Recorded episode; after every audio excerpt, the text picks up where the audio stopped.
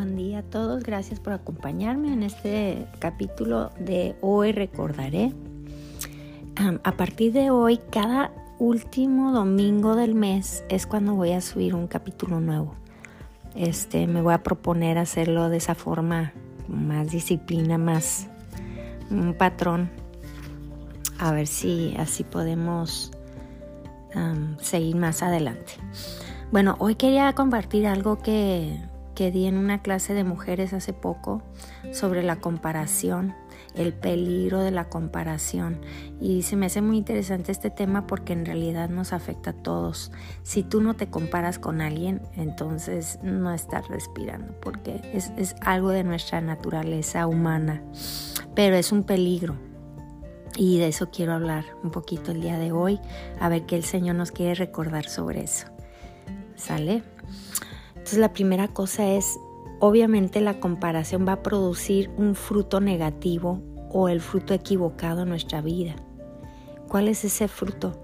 El fruto va a ser de muerte en vez de vida. Pero antes de, entrar más a eso, la definición de lo que es la comparación es, y como ustedes saben, a mí me encanta ver definiciones en el diccionario y poder entender un poquito más de lo que es el significado de ciertas palabras claves que, el Señor me, me muestra. Y en este caso es la palabra de comparación. Y mira lo que es, es examinar el carácter o las cualidades de alguien o algo para descubrir similitudes o diferencias. en qué me parezco o en qué no me parezco. Y esto lo podemos hacer físicamente, financieramente, espiritualmente, pero también lo podemos hacer con nuestras propias ideas, o sea, nuestras expectativas. ¿Qué espero yo de esta relación? ¿Qué espero yo de mi vida a, esta edad? ¿Qué espero yo de, de, mi entorno, de mi cultura, de, mi, de la sociedad, de cómo me tratan? ¿Qué son mis expectativas? Y eso también nos puede meter en muchos problemas en, comparar, porque cuando comparamos nuestra realidad con lo que esperamos o con lo que eh, son nuestras expectativas, muchas veces nuestra realidad sale perdiendo según nuestras comparaciones, ¿verdad? Aún em, nos podemos comparar físicamente, aún con cosas que vemos en, en, los medios sociales, ¿no? O sea, yo tengo esa edad, yo soy como ella, yo soy mujer, ¿por qué no me está pasando esto? ¿Por qué no me veo así? ¿Por qué no tengo este matrimonio? ¿Por qué no me veo tan feliz? Em, yo esperaba tener tres hijos ya, ¿por qué no he podido? Yo esperaba tener una carrera ya exitosa, ¿por qué no he podido? Eh, mi sueño era esto, mi sueño era aquello y no lo he logrado. ¿Qué me pasa? ¿Qué está pasando? Dios está enojado conmigo, eh, estoy en pecado, que es que está mal, ¿no? Y esto lo único que hace es detenernos. Eso es lo que nos hace, nos paraliza, nos confunde, em, nos mete temor. Y eso es exactamente lo que nuestro enemigo desea hacernos, desea detenernos, desea ponernos un alto, porque él sabe que si seguimos caminando con el Señor, seguimos hacia adelante, seguimos creyendo sus promesas y lo que él ha declarado sobre nuestras vidas, entonces vamos a lograr lo que el Señor ha declarado sobre nuestras vidas y eso va a ser destrucción total para el diablo, ¿verdad? Entonces, eh, por eso es muy peligroso lo que es la comparación. Y como estamos viendo, eh, hay una comparación física, final, o sea, hacia afuera, pero también hay una comparación hacia adentro, o sea, con nuestras propias expectativas y pensamientos, ideas de cómo deberían de ser las cosas. en Juan 10:10 10 podemos ver el peligro que es eh, la comparación. Déjalo, lo busco rápidamente para leérselos. Juan 10, 10. El ladrón no viene más que a robar, matar y destruir. Yo he venido para que tengan vida y la tengan en abundancia. Y esto es para, para decir el peligro que es la comparación, porque es el plan del enemigo, destruir, robar, robar nuestros sueños, robar nuestros propósitos, robar nuestro, nuestro mover hacia enfrente, hacia adelante, conquistar, alcanzar todo lo que Dios ha declarado sobre nuestras vidas.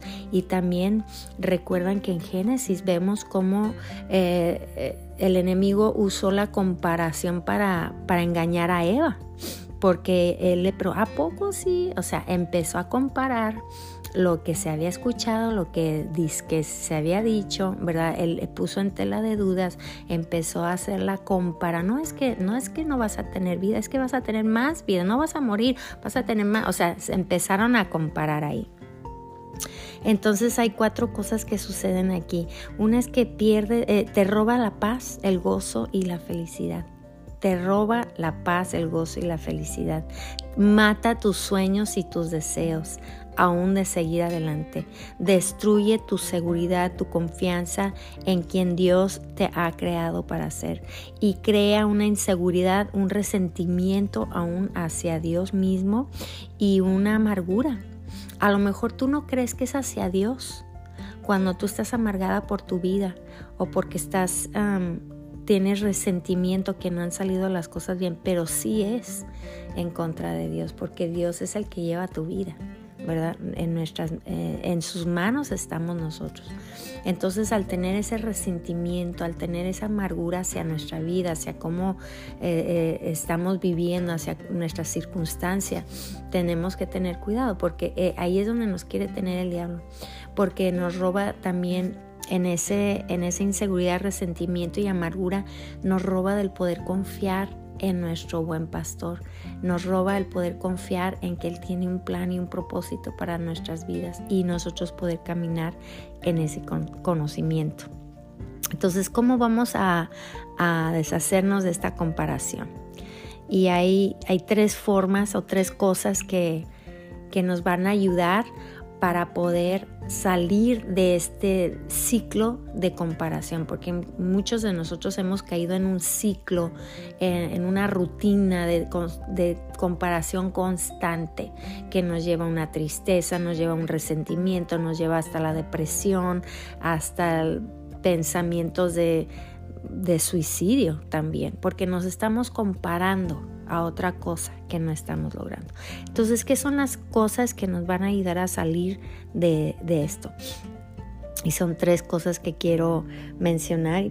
Em, van a ser un poco obvias, pero el chiste aquí es escuchar, creer y obedecer. De nada nos sirve escuchar estas cosas y no hacer lo que Dios nos está recordando. Entonces la primera cosa que, que Dios nos recuerda es que por medio de meternos a su palabra. Tenemos que meternos a su palabra, tenemos que conocer lo que Él está diciendo sobre nuestras vidas, tenemos que conocer lo que Él está declarando sobre nosotros, sobre nuestras situaciones, sobre nuestras enfermedades, sobre nuestras dudas, sobre nuestros temores. ¿Qué es lo que Dios está declarando sobre eso, qué es lo que él ha dicho, porque él ya ha dicho cosas que muchas veces por estas por estos ciclos de comparación no estamos pudiendo escuchar y recordar lo que Él ya ha dicho.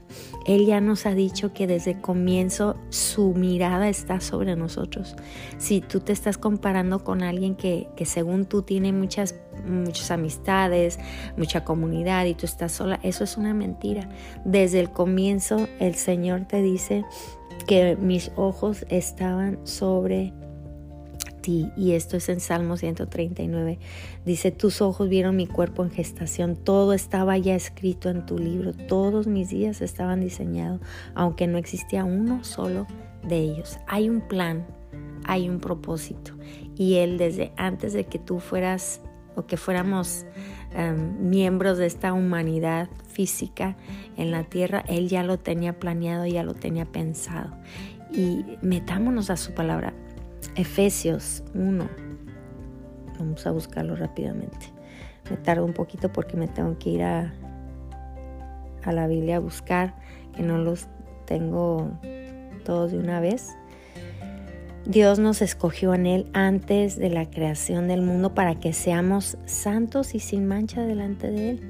Ahora, esto no es un, un sueño de hadas. Ay, sí, ¿cómo voy a ser santa? No, no podemos. Él es el que nos hace santos. Él es el que nos separa hacia Él. Él es eh, quien nos llama, eh, quien nos salva, quien nos lava y nos pone en nosotros el deseo de amarlo tanto que vamos a tomar decisiones diferentes que nos van a llevar a algo que Él tiene ya planeado, que es la vida abundante.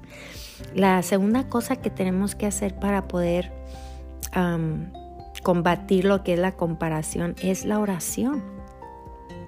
Y la oración no es algo místico o algo que solo una persona erudita puede hacer o solo el pastor puede hacer. Eh, la oración es una conversación. Y yo sé que todos, por más que no nos guste hablar, todos podemos llevar una conversación.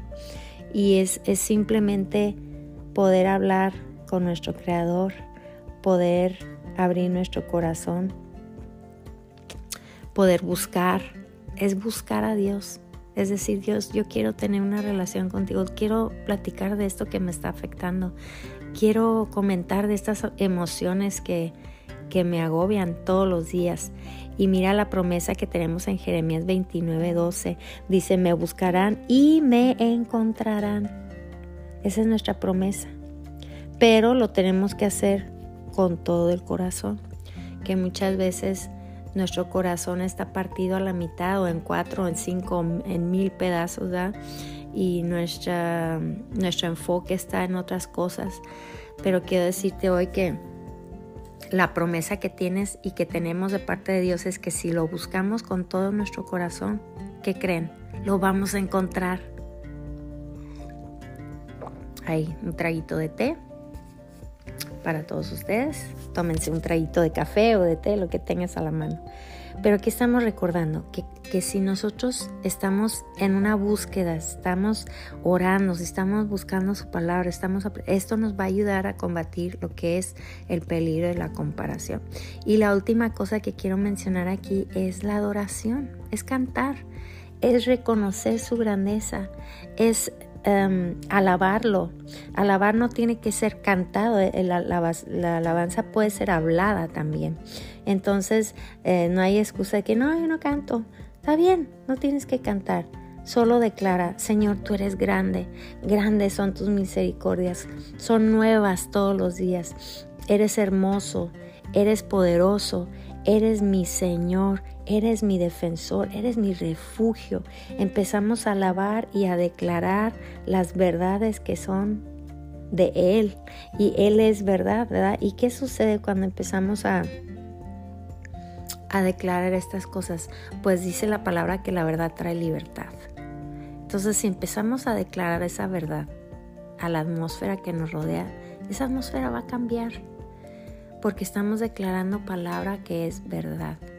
Y es verdad declarada por el creador de todo el universo, imagínate. Entonces, si Él pudo eh, declarar y, crear lo que, lo que vemos a nuestro alrededor, las estrellas, eh, la naturaleza, las montañas, los ríos, todo esto, ¿Cuánto más si nosotros nos ponemos de acuerdo con Él y empezamos a declarar su verdad en nuestra atmósfera? Cosas van a cambiar, nuestro estado mental va a cambiar, nuestro estado emocional va a cambiar y vamos a poder empezar a caminar en esa victoria abundante que Él tiene prometido para cada uno de nosotros. ¿Qué quiere decir? ¿Que ya no vamos a tener problemas? No, claro que no. Lo que quiere decir es que en medio de los problemas vamos a poder tener paz y una confianza de que Él está a nuestro lado. Y si Él está a nuestro lado, ¿quién contra nosotros? ¿Sí? O sea, cambia nuestra perspectiva. Ya nuestra perspectiva no es de eh, abajo hacia arriba, sino que es de arriba hacia abajo. Y todos nosotros sabemos qué sucede cuando nos alejamos de una situación. Se ve mucho más pequeño, se ve mucho más accesible la solución. ¿sí? Entonces, permite que en tu momento de, mm, de oración, de leer las escrituras, de declarar Em, alabanzas a, tu Dios. Permite que Él te lleve a ese lugar de confianza en Él, eh, a ese lugar, como dice el Salmos 23, que aunque andemos, aunque andemos por valle de sombra de muerte, o sea, no nos dice que no vamos a andar por ahí, sí vamos a andar por ahí, pero la promesa es que tu vara y tu callado nos, nos infundirán aliento. Tú nunca nos vas a dejar, nos vas a llevar a pastos verdes, nos vas a llevar a un lugar de descanso. ¿sí? Esa es nuestra promesa, ese es nuestro Dios. Entonces, esa es la forma en que nosotros vamos a poder combatir lo que es la comparación, que la comparación es, va a traer muerte. Entonces, tenemos que disciplinarnos, disciplinar nuestra mente, nuestras emociones, nuestras acciones, a empezar a caminar en estas palabras que, Dios nos está recordando el día de hoy. Acérquense a mí, lean mi palabra, conozcan mis promesas, alábenme a mí por quien soy, que yo soy tu Dios Todopoderoso tengan conversaciones conmigo, tráiganme todo lo que están sintiendo, lo que están pensando, lo que te está doliendo, tráigalo al trono. Esa es nuestra invitación el día de hoy. Y déjate de comparar, déjate de comparar. Que fulano tiene más, que sultano tiene, no importa. Tú tienes a un Dios igual que la otra persona. Es el mismo Dios y el Dios que te ama. Entonces un, un último tip es corre tu carrera no sé si alguien que esté escuchando es corredor. Yo, la verdad, no soy corredor, pero um, sé algunas cosas que aprendí en la escuela cuando andábamos haciendo educación física y todo eso y que teníamos que hacer carreras. Y pues una de las cosas más importantes es que no puedes voltear hacia, hacia los lados y mucho menos hacia atrás. Tenemos que mirar hacia enfrente, hacia la meta donde vamos a llegar. Entonces eso es lo que también tenemos que recordar en la carrera de la vida. O sea, hay que correr nuestra carrera. ¿Dónde es que Dios nos ha puesto? Pues vamos a correr bien esa carrera y no vamos a voltear hacia los lados, no vamos a mucho menos hacia atrás.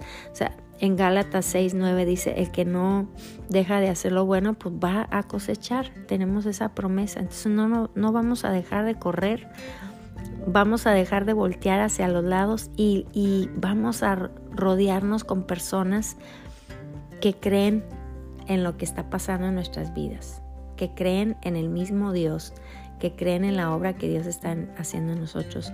Em, yo no sé ustedes si han visto cuando hay carreras muy importantes y hay mucha gente a los lados y, la mayoría de esas personas eh, su labor principal es solamente echarle porras a los que están corriendo. Pues rodéate con personas que te estén echando porras cuando estás corriendo esta, esta carrera de la vida. Sí las hay, pero muchas veces las estamos buscando en el lugar totalmente equivocado. Entonces, pues hoy el Señor nos está recordando, dejémonos de, destruir con la comparación. Dejemos a un lado lo que es la comparación y volteemos nuestra mirada hacia Él en oración, en su palabra, en adoración, recordando que esto nos va a traer una victoria sobre, sobre el plan del enemigo hacia nuestras vidas, que el plan del enemigo para nosotros es simple y sencillamente matar, destruir robar. O sea, eso es. Entonces ya dejemos de ser cómplices con el plan de Él y vamos a ser participantes del plan de Dios para nuestras vidas. Bueno, que tengan buen día, buena semana, buen mes y nos vemos a la próxima.